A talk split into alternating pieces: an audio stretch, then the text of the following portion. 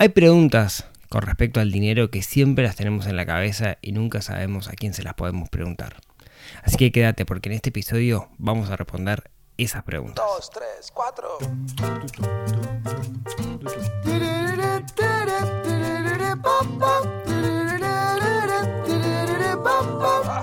Neurona financiera, neurona financiera, neurona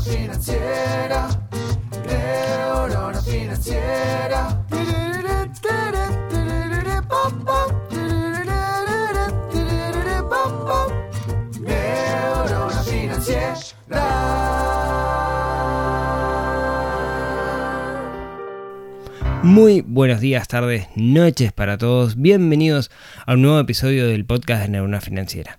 Mi nombre es Rodrigo Álvarez y como cada semana, cada miércoles, vamos a estar conversando, vamos a estar charlando sobre algo relacionado con el dinero. Y hoy el programa lo hacen ustedes porque el programa se trata de responder preguntas que han surgido. En particular, la semana pasada hice la pregunta abierta en, en Instagram, en la cuenta arroba neurona financiera. Si no me siguen, síganme. Cuidado que dos por tres aparece alguna neurona financiera con alguna letra cambiada y usualmente es alguna suerte estafa, etcétera. Pero en términos generales es neurona financiera con todas las letritas y ningún símbolo raro. Y ahí me van a encontrar compartiendo contenido y haciendo cosas como esta, haciendo preguntas abiertas para que conversemos y para poder intentar responder aquellas dudas que nos surgen en el día a día. Así que hoy, a ver cuántas, cuántas preguntas puedo responder en, en, el ratito de podcast, porque llegaron muchísimas.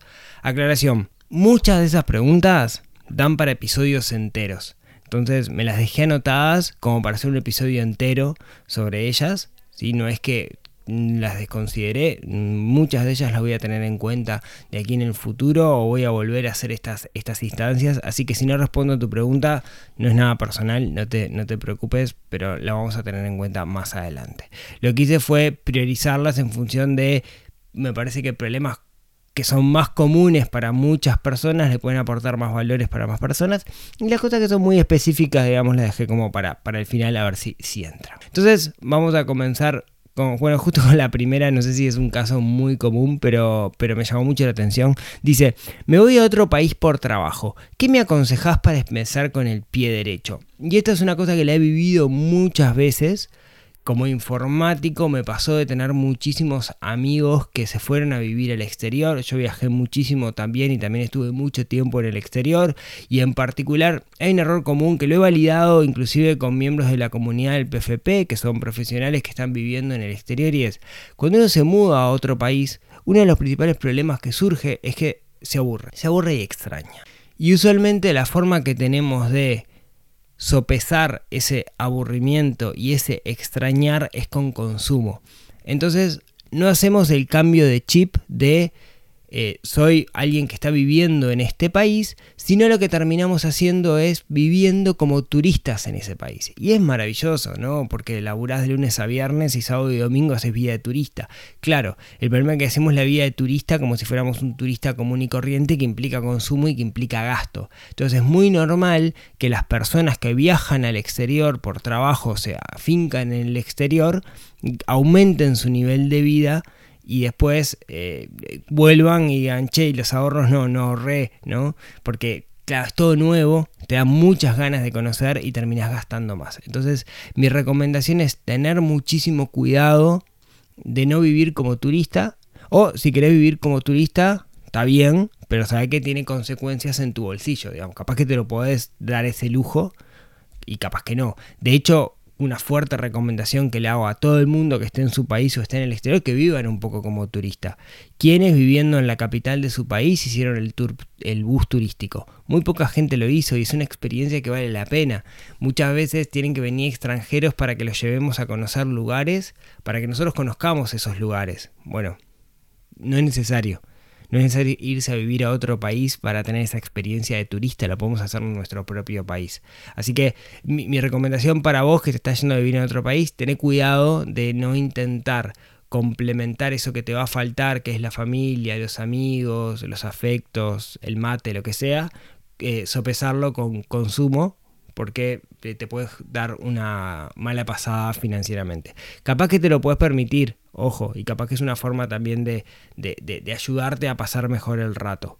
Pero si no te lo puedes permitir, ten cuidado porque puede ser un, un lindo peso financiero. Siguiente preguntas. ¿Qué hacer cuando no sos bueno con los números y te cuesta mucho entender las finanzas? Tengo un capítulo del podcast donde ahondé mucho en este tema y es sobre la construcción que tenemos de nosotros mismos.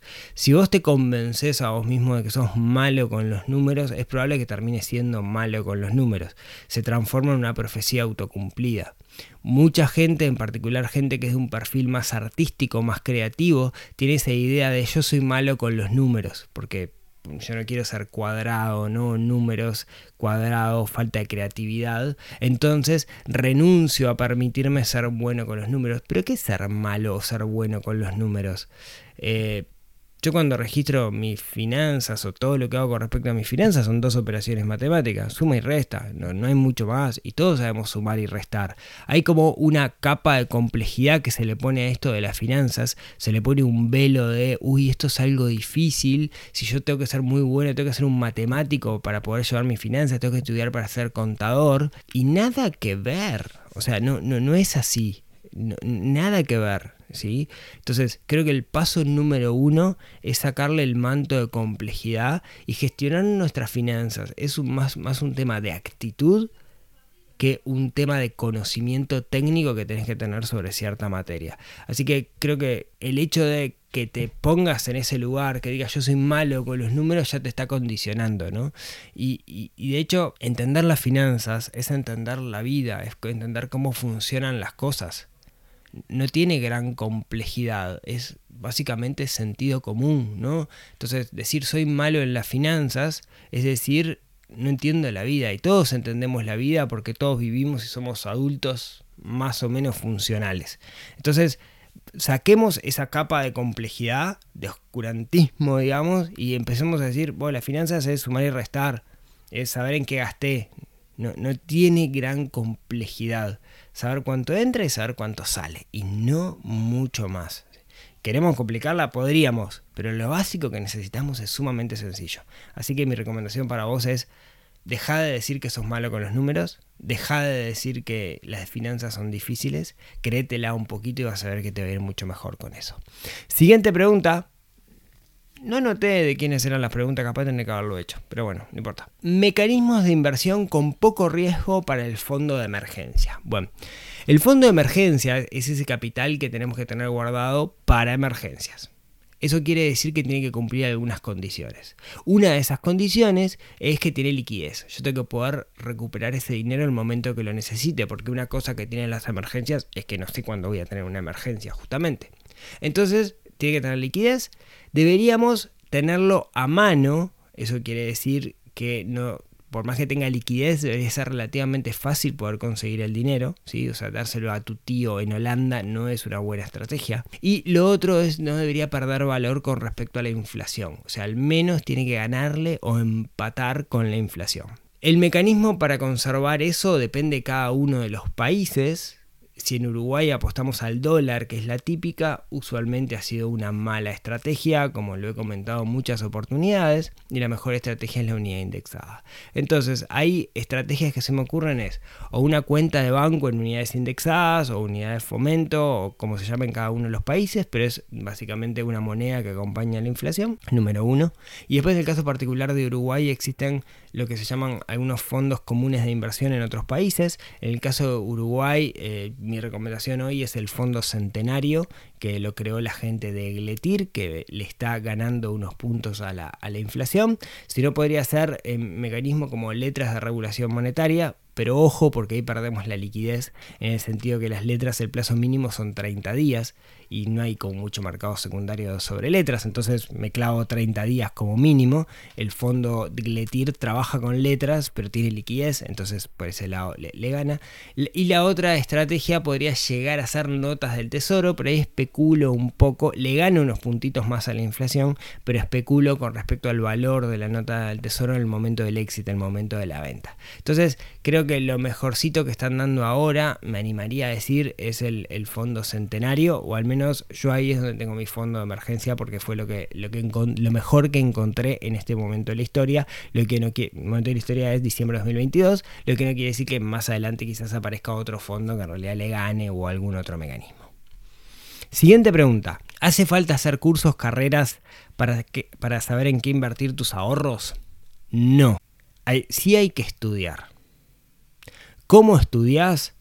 Podrías llegar a estudiar con un libro, podrías llegar a estudiar con pares que ya tienen ese conocimiento y te transmiten ese conocimiento, o podrías llegar a estudiar sí con cursos o carreras. Cuando hablamos del mundo de las inversiones, podemos hacer como dos grandes divisiones. Por un lado está el sistema financiero.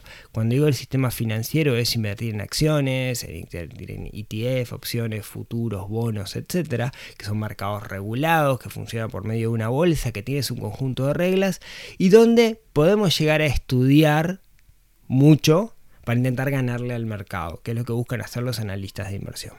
Después existe otro mundo, tanto más grande, que es el mundo no regulado o el mundo de la economía real, que ahí va desde comprar un apartamento para alquilarlo como meternos en un pool ganadero. No quiero decir con esto que no esté regulado, sino que no hay una bolsa de valores, si no hay una bolsa de valores detrás sobre estos instrumentos. Sí hay instrumentos en la bolsa de valores que mapean cosas por el estilo, pero no estoy hablando de eso. ¿Cuál es mi recomendación ahí? No existe un curso en el cual uno pueda entender cómo funcionan eh, todos los mecanismos de inversión, porque usualmente los cursos te hablan de un mecanismo de inversión. Nosotros en el Club de Inversor desarrollamos algo que le llamamos el modelo de análisis de inversión, que justamente es un proceso en el cual nos permite evaluar cualquier mecanismo de inversión, básicamente hecho hace experiencia. ¿sí? Es un proceso en el cual nos hacemos las preguntas pertinentes en función de la veces que nos quemamos con leche. Entonces ahora vemos una vaca y lloramos, ¿no? Entonces cada una de las que perdimos lo agregamos como un punto más para que eso no vuelva a pasar. Y es un proceso que promovemos dentro del Club del Inversor, yo lo promuevo dentro de la comunidad del PFP, que tiene un módulo particular de, inversiones. De nuevo, me parece que las inversiones, con, las inversiones pasa algo, ¿no? Es como un pareto. Con el 80%, perdón, con el 20% del conocimiento sobre inversiones, vos podés obtener el 80% de los resultados. Ahora, si querés especializarte, bueno, el 80% que te queda te puede dar un 20% más de ganancia. Quiero decir, con poco ya podés hacer mucho. Bueno, ese poco es el que eh, yo trabajo con la gente dentro del PFP para que pueda entender cómo, cómo, funciona. Eh, pero creo que cualquiera es conocimiento que está ahí. Eh, si bien hay carreras universitarias, también lo puedes hacer por fuera o sea, estudiando, leyendo. Pero sí hay que estudiar, digamos, eso no hay, duda. Eh, siguiente pregunta, ¿qué porcentajes de ahorro sería sano ahorrar? Eh, creo que sé por dónde viene esta pregunta. Está como, como esa cosa que dice eh, la fórmula japonesa de la, prosperidad y no sé qué, la fórmula tailandesa para hacerse rico. Separa un X por ciento de tu sueldo para esto, otro X más 2% para no sé qué, y te da como todo encasilladito, ¿no? ¿Saben la verdad lo que pienso de eso? Que no sirve creo que no se puede ser generalista. Si quieren, a un paralelismo con el mundo de la nutrición. No existe una dieta que funcione para todo el mundo. Porque yo te digo a vos, separa el 10% para tu vivienda. Y si sos un megamillonario, capaz que el 10% es un disparate. Y si estás súper sumergido, capaz que con el 10% no te compras ni un lugar abajo un puente. Entonces, no existen esas fórmulas. No creo, yo en particular no creo en esas fórmulas encajonadas. Y creo que cada uno de nosotros tiene que construir su propio sistema. Entonces, no, no, creo que haya un porcentaje eh, específico dado para esto. ¿sí? Todo tiene que estar relacionado con un plan un plan se empieza por el objetivo, después tenés que ir por el objetivo hacia atrás para ver cuánto es el ahorro que tenés que separar mensualmente y, proyectándolo por medio de la inversión, etcétera, etcétera. Entonces, no creo en, en, números empaquetados, sí creo que cada uno de nosotros debería tener un plan personal con los objetivos bien claros. ¿sí? Eso es el plan financiero personal justamente. Siguiente pregunta. ¿Cómo hago para no tener el dinero parado hasta que vence la tarjeta el mes que viene? Situación.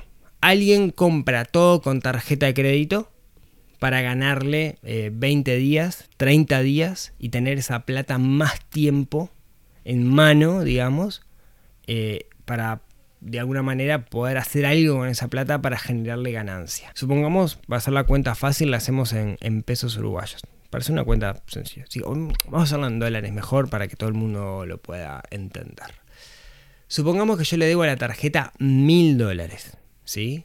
Y tengo que pagar en 30 días. Entonces voy a tener mil dólares que los tengo en la mano y los tengo parados. ¿En qué puedo invertir esos mil, dólares? Bueno, de alguna manera tengo que invertirlo en algo que tenga liquidez. Cuando digo liquidez, me refiero a que cuando yo necesite la plata la podría llegar a tener. Entonces vamos a pensar un instrumento seguro y con liquidez. Y ahí ya se nos empieza a acotar un poco la lista. Entonces vamos a, pensar el bono a 10 años de Estados Unidos, que es lo que se llama la tasa libre de riesgo, que está pagando en este momento el entorno de 5%. Imaginemos que encontramos un fondo que opera sobre el bono libre de riesgo, que puede entrar y salir en cualquier momento, etcétera, etcétera, va a morder en el medio, entonces 4%. Yo puedo tener un 4% en dólares en este momento libre de riesgo. Suposición, ¿no? Tengo mil dólares. Bueno, si esos mil dólares yo los invirtiera al 4% en un periodo de un año, me generarían un 4% de mil dólares que son 40 dólares, ¿no? Entonces tengo esos 40 dólares. Ahora, eso es en un año. Tengo que hacer 40 dividido 12 que así cuentas rápidas me debería dar algo así como 40 dividido 10, 3,8, 3,7 digamos, me daría 3,7 dólares. O sea, lo que estás haciendo es esos mil dólares, los estás aguantando un mes para que te generen, si hice bien las cuentas, 4 dólares. La pregunta es, ¿vale la pena? ¿Vale la pena eh, correr el riesgo de equivocarse con la tarjeta de crédito por 4 dólares? Eh, o sea, cuando digo equivocarme es comprar más de lo que yo espero, lo que puedo, y después tener que pagar una deuda más grande porque no me da la plata, para perder el control, pagar intereses, etc. Entonces, tengamos cuidado con esos mecanismos, ¿sí? Y hagamos las cuentas claras para ver cuánto estamos ganando realmente. En contextos superinflacionarios mucha gente hace eso para ganarle a la inflación. Ya el hecho de poder pagar en cuotas nos permite ganar la inflación, pero como siempre digo, tener cuidado porque la tarjeta de crédito es una espada de doble filo. Puedo cortar, pero me puedo cortar yo también si no la sé usar bien. Siguiente pregunta. Ejemplo de cómo invertir con riesgo alto para los objetivos. Bueno, no tengo muy claro cuáles son los objetivos de quien me plantea esta pregunta, ¿no? Pero invertir con riesgo alto pueden ser muchas cosas. Y lo que es alto para uno quizás sea riesgo bajo para otro, porque el riesgo es, está relacionado directamente con la persona.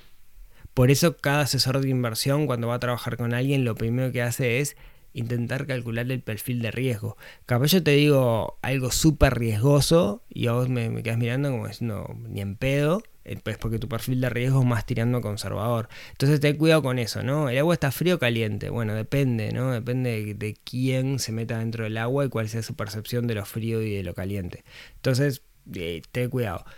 Usualmente cuando nosotros invertimos en instrumentos, por ejemplo, financieros, se pueden hacer cosas como opciones, futuros, apalancamientos, etcétera, que eh, hay que saber, la mayoría de la gente pierde, pero si ganás, puedes llegar a ganar más.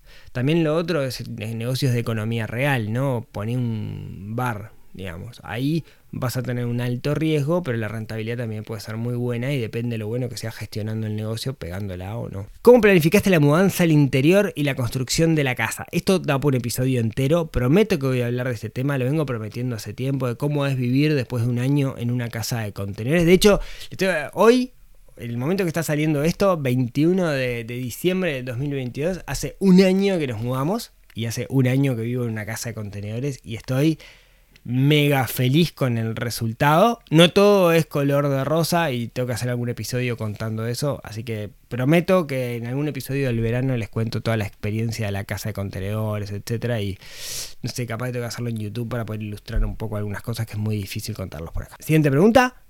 ¿Qué rubros dan más renta hoy? Qué interesante esta pregunta, porque no va de acuerdo con mi filosofía. A ver, ¿querés ganar plata? Anda a estudiar informática ahora mismo la realidad es esa. ¿Querés ganar un buen sueldo?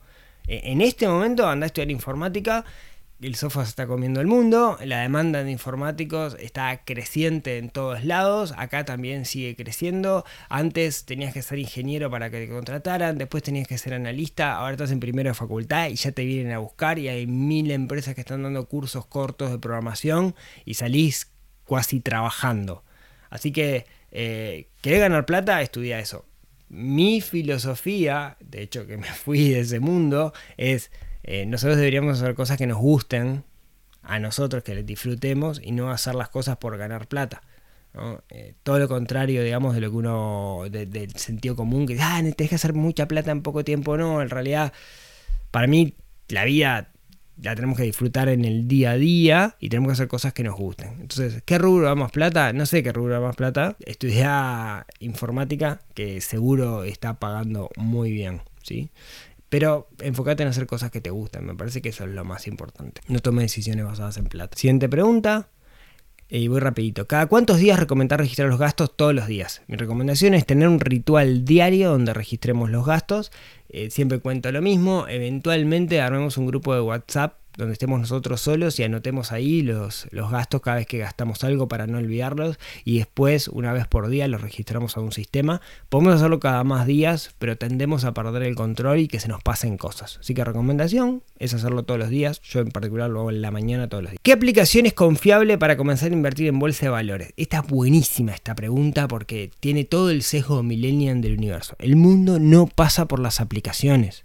La aplicación es una cara, digamos, de un broker regulado en algún país del mundo que puede tener aplicación o no puede, no puede no tener aplicación. Pero cuando vos invertís, no invertís en una aplicación.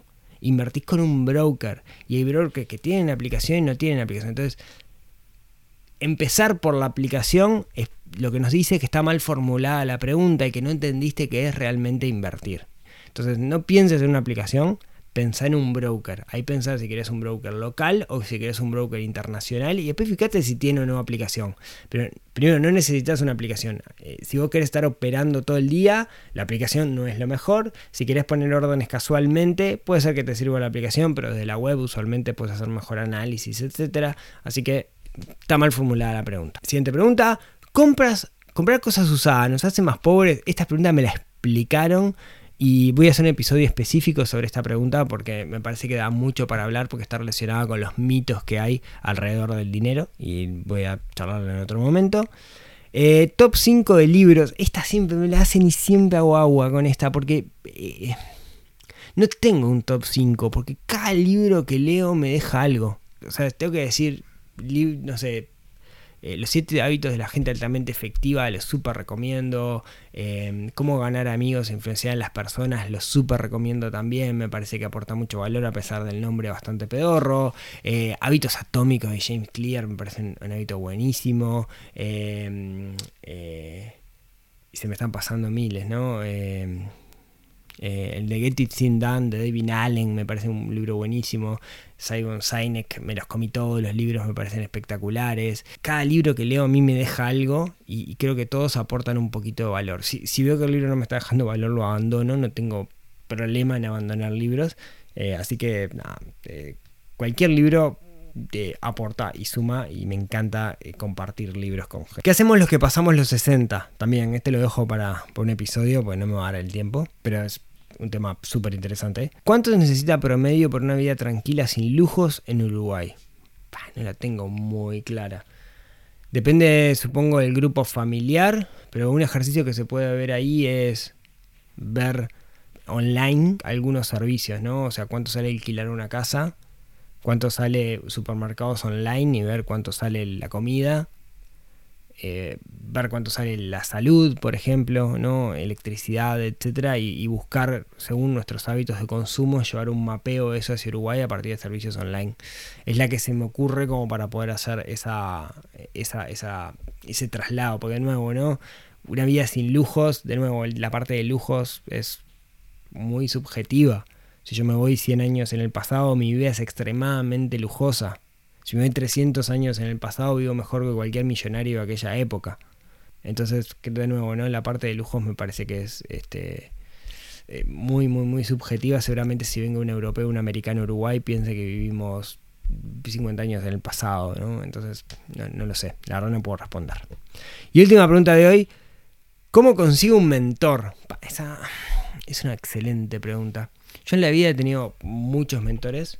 Em, pero nunca fui y les golpeé la puerta y le digo, querés ser mi mentor. He tenido la suerte de rodearme de personas de las cuales aprender.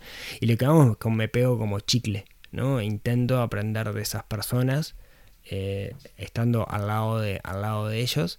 Ahí tengo mentores o personas que yo considero mentores que no han sido el típico mentor de, oh, ven discípulo que te voy a explicar cosas, sino que en algún momento de su vida me regalaron perlitas, me, dieron perlitas de conocimiento que hoy para mí son parte de mi ser y esos son quizás los grandes mentores, no los mentores del día a día. Creo que el ejercicio está en que nosotros tomemos esas perlitas que nos regalan y las guardemos en algún lado y las reflexionemos sobre, sobre ellas. Entonces tengo mentores que ni siquiera saben que son mentores, pero son de mis grandes maestros en, la vida. Así que no, sé cómo responderte, Gabriel, a esta pregunta de, de cómo consigo un mentor. Capaz que lo primero es ver a dónde querés llegar y después buscar personas que llegaron a ese lugar justamente para pegarte como chicle a esas personas. Y la dejamos por acá si les parece porque ya se hizo bastante largo. Disculpen las preguntas que no, eh, no incluí. Algunas están respondidas, otras no tanto y prometo ir respondiendo, tengo captura pantalla de todas las respuestas. Instagram, Mark, si me estás escuchando, qué bueno que sería que, Instagram permitiera exportar a un Excel las preguntas que te hacen. Sería una feature muy, muy buena. Así que anótate la Mark. Y bueno, a los demás que no son Mark, muchas gracias por escucharme hasta acá. Eh, episodio que viene especial de, fin de año. Así que espero que, que lo disfruten. Y como siempre, si tienen ganas, nos vemos, nos hablamos, nos escuchamos la próxima semana en otro episodio súper, súper, súper especial, lo prometo, que ayude a desarrollar esa neurona financiera que tenemos un poquito dormida y que tenemos que despertar. Le mando un abrazo grande y nos vemos la próxima semana. Chau, chau.